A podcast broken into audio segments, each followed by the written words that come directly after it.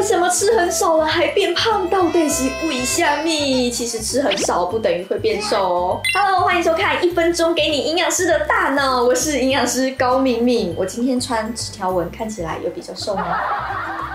有一个女大生，她就跟我说：“哦，我最近真的是吃很少。有一天，她就突然忍不住了，然后就跑去大吃一顿。她想说，反正体重机上数字也没少，但是她又很想知道原因，她就来问我。我就分析了几个原因给大家听。第一。”因为你吃不饱，所以更容易失控怒吃。身体会有一个机制，吃少了，身体就会想要给你一个反馈，容易没有饱足感，而让你吃更多的垃圾食物。你会不会有这样子的经验哦？就是一整天没吃什么，然后突然到下午觉得哦，好想犒赏自己一下，今天自己也太可怜了吧？你就去买了一杯真奶，没力气运动，都已经没吃了，没有 power，没有能量了，怎么还会有力气去运动呢？体脂肪可能就会不小心增加，甚至肌肉量流失哦。压力肥，没吃什么，但是呢，越来越胖，看看是不是生生活中造成的压力，让你自律神经系统失调，引起基础代谢率降低，身体直接给你进入节能模式，荷尔蒙失调，食欲来了真的挡不住，突然间就很想给他暴吃一顿，这样子更容易复胖哦。你下一餐可能会吃更多，这个是一个心理的补偿作用。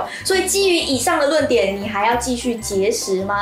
建议想吃东西的时候，绝对不要压抑自己。当你食欲来的时候，你可以吃一点水果，吃一点蔬菜，或者是喝个豆浆啊、优酪乳啊，吃个优格啊，来片鸡胸肉，就尽量往原型食物去出发。所以想吃的时候来一点食物是可以的，但是克制自己的嘴，才能让你身材维持得更久。